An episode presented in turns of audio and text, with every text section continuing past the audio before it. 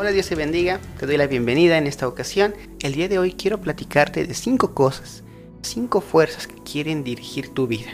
Todas nuestras acciones, todas nuestras decisiones, todo lo que podríamos hacer no viene de la nada. Siempre es provocado por algo. Hay algo que dirige las acciones que vamos a tener. Siempre. No hay nada que se haga sin buscar algo a cambio. No es en el sentido egoísta, como de obtener solamente un beneficio y no pensar en los demás. No, o sea, cualquier tipo de actividad siempre va a ir en búsqueda de obtener algo. Pero aquí pueden ocurrir ciertos problemas. Porque hay cosas que quieren dirigir nuestra vida, pero que nos lastiman, nos afectan. Puede haber una gran cantidad de cosas que estén dirigiendo nuestra vida, una gran cantidad de situaciones que estén marcando cuáles van a ser nuestras acciones. Hoy quiero hablarte de cinco fuerzas que buscan dirigir tu vida y que podemos elegir que permanezcan en nuestra vida o buscar cambiarlas. 1. ¿Cuál sería la fuerza número uno que busca dirigir tu vida? Es la culpa. ¿Alguna vez has sentido culpa por algo? Seguramente sí, la gran mayoría hemos sentido en algún momento culpa por algo que dijimos, algo que hicimos y que tal vez hizo sentir mal a alguien. Pero cuando esta culpa se vuelve una fuerza que comienza a dirigir nuestra vida, nos vuelve presos de este pasado, de lo que hicimos en algún momento. Y en algún sentido nos lleva incluso hasta buscar castigarnos y tal vez no nos damos cuenta, pero en ocasiones podemos llegar a tomar ciertas decisiones, ciertas acciones. Esto puede llevar a que nos alejemos de oportunidades o de personas muy valiosas por sentir que no lo merecemos. La culpa es algo muy complicado, algo que lastima muchísimo y algo que necesitamos quitar de nuestra vida. Si estamos identificando que en nuestra vida hay culpa por algo, hoy quiero decirte que Dios te quiere sacar de ahí, quiere quitar la culpa de tu vida. Dios puede cambiar tu vida sin importar lo que hubieses hecho. Cuando Jesús murió en la cruz, fue para darnos salvación, sí, ese perdón que necesitábamos, esa libertad, esa vida, y llevó Él todo el castigo de todo lo malo que se pudiese haber hecho, que toda la humanidad pudo haber realizado. Entonces, si hay algo que te hace sentir culpable, Dios quiere sacarte de ahí. Alejarme de la culpa no es lo mismo que evitarme las consecuencias. Todas nuestras decisiones tienen obviamente consecuencias. Eso es algo obvio, es algo lógico. Hay decisiones que hemos tomado que tienen resultados, tienen alguna consecuencia, sí.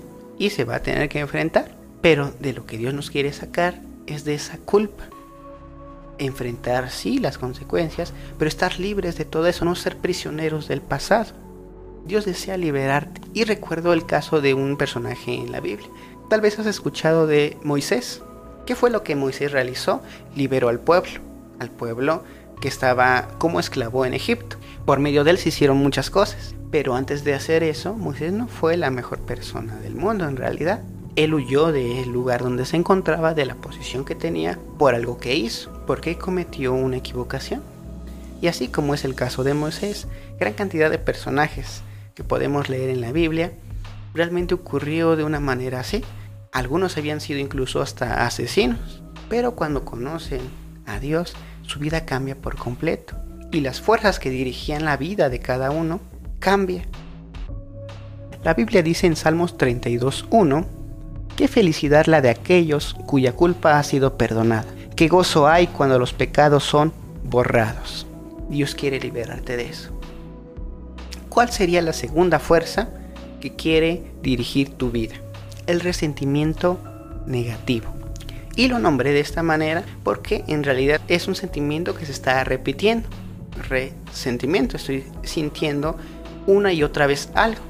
Pero yo puedo sentir una y otra vez cualquier emoción, según los recuerdos que tengo. Puedo resentir una gran alegría, un gran enojo, una gran tristeza, pero volver a sentir una gran alegría no me afecta, no me lastima, no es algo que quiera quitar, al contrario, quisiera sentirlo siempre, ¿no? Entonces hay ocasiones que el volver o estar repitiendo sentimientos que nos aprisionan del pasado no nos va a dejar avanzar y esa fuerza entonces va a marcar lo que voy a hacer, mis acciones, mis decisiones. Y Dios quiere también liberarte de eso. Ese resentimiento negativo es pesado, nosotros cargamos con ese peso de la emoción, del enojo, de la tristeza, de la felicidad. La gente a nuestro alrededor tiene, digamos, una pequeña embarradita de esas emociones, porque si estoy feliz, los voy a tratar de una forma diferente. Ah, si yo estoy enojado y Dios quiere liberarnos, Dios quiere liberarte de eso, quiere liberarte de esa atadura, de esas de eso que nos lleva a sentirnos con amargura durante todo nuestro día, durante todo el tiempo. Y aquí existe una diferencia entre lo que son las emociones y lo que son estos sentimientos que se repiten. Las emociones son algo que no puedo quitar, algo que va a estar ahí siempre. Enojo, alegría, tristeza, todas esas emociones. No las voy a poder quitar y se van a presentar cuando necesito que se presenten. Esos sentimientos ya vienen más con la interpretación que yo le estoy dando a las cosas. Y esta fuerza lo que hace es que nos engaña, nos hace entregarnos a esa amargura. Quiero leerte lo que dice Job 5.2. Entregarse a la amargura o a la pasión es una necesidad que lleva a la muerte. Eso no es algo que hagamos o que alguien haga conscientemente. No quiere decir que lo hago a propósito, porque no quiero hacerlo. Obviamente, ninguna persona que se encuentra aprisionada en ese sitio, nadie quiere estar ahí. Quieren realmente salir. Y no podría salir solo, a menos que tenga una ayuda externa. Y Dios sería la mejor alternativa. No va a haber algo mejor que la palabra de Dios que estar con Dios. Esto nos llevaría a la tercera fuerza que busca dirigir nuestras vidas y es el temor hay que prestar muchísima atención para identificar esta fuerza. El temor se pudo formar de diferentes maneras, desde alguna experiencia muy complicada, muy dolorosa, ideas, creencias de las personas que nos criaron, por lo que se nos enseñó en la escuela, lo que escuchamos en la calle, en la televisión, infinidad de fuentes pudieron crear el temor que busca entrar a nuestras vidas. Y el miedo es una fuerza que en ocasiones se disfraza. A veces es complicado saber que lo que estoy sintiendo es temor. O puedo confundirlo con otras cosas. Porque cuando el temor está presente podemos incluso perder oportunidades muy valiosas. Y en vez de arriesgarnos a lograr algo, a emprender algo, preferimos no hacerlo y no fallar. ¿Alguna vez te ocurrió algo así? Querer hacer algo y no hacerlo para evitar ese fracaso.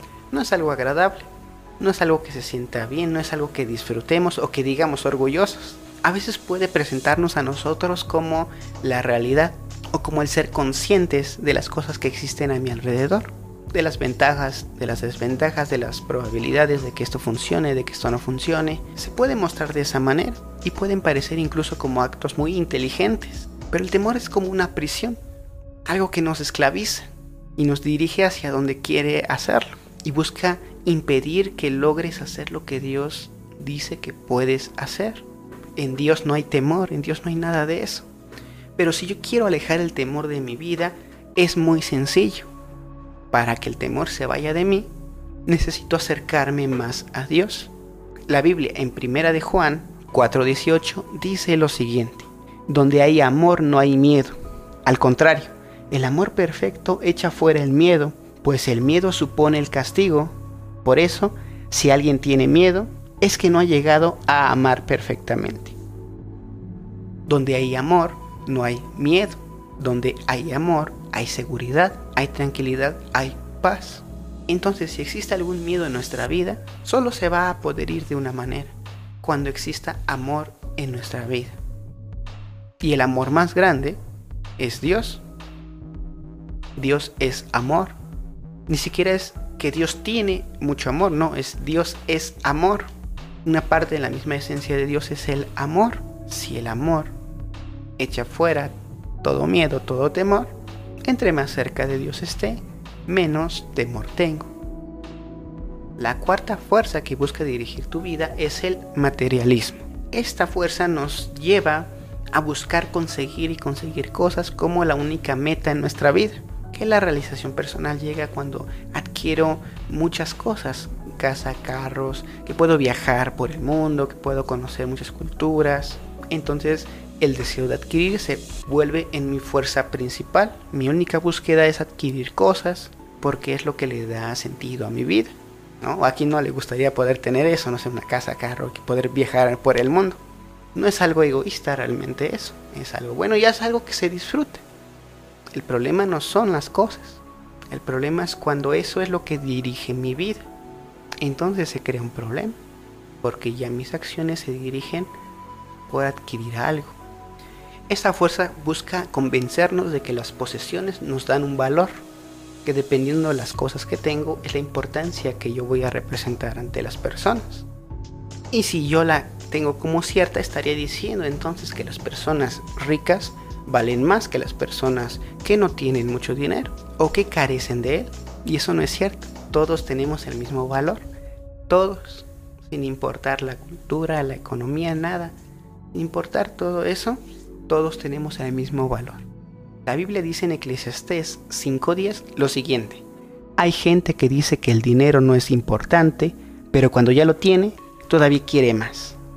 Eso tampoco tiene sentido. Y Proverbios 17.1.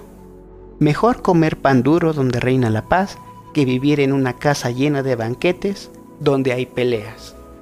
Esta fuerza busca alejarnos de las personas, de nuestra familia, de los seres queridos. Y la quinta fuerza que busca dirigir tu vida es la necesidad de aprobación. ¿A quién no le gusta sentirse aprobado? o que cuando hacemos algo que la gente diga muy bien, que, que, bueno, que inteligente. A todos nos gusta eso. Todos necesitamos incluso esa aceptación de las personas.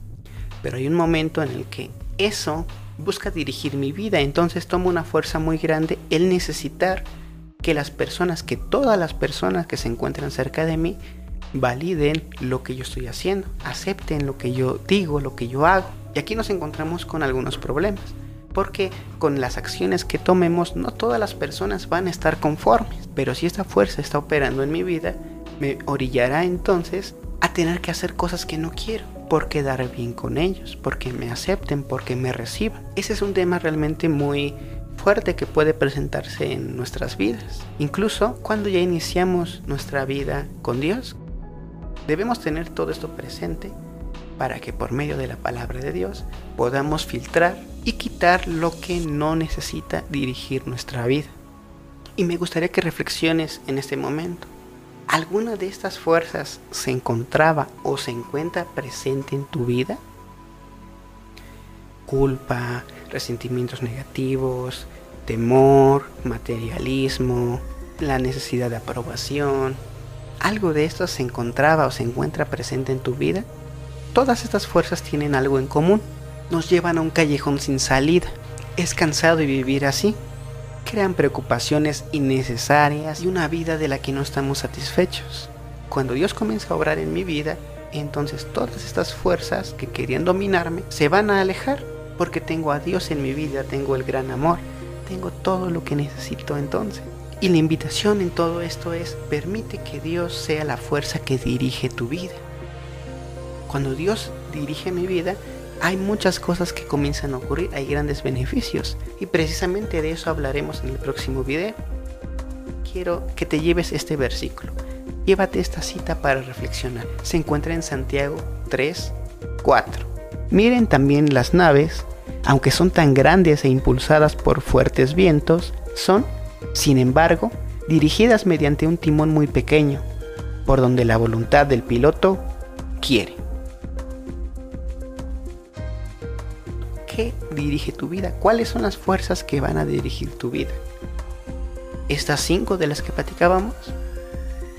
Oh Dios, reflexiona esta cita y nos vemos en el próximo video.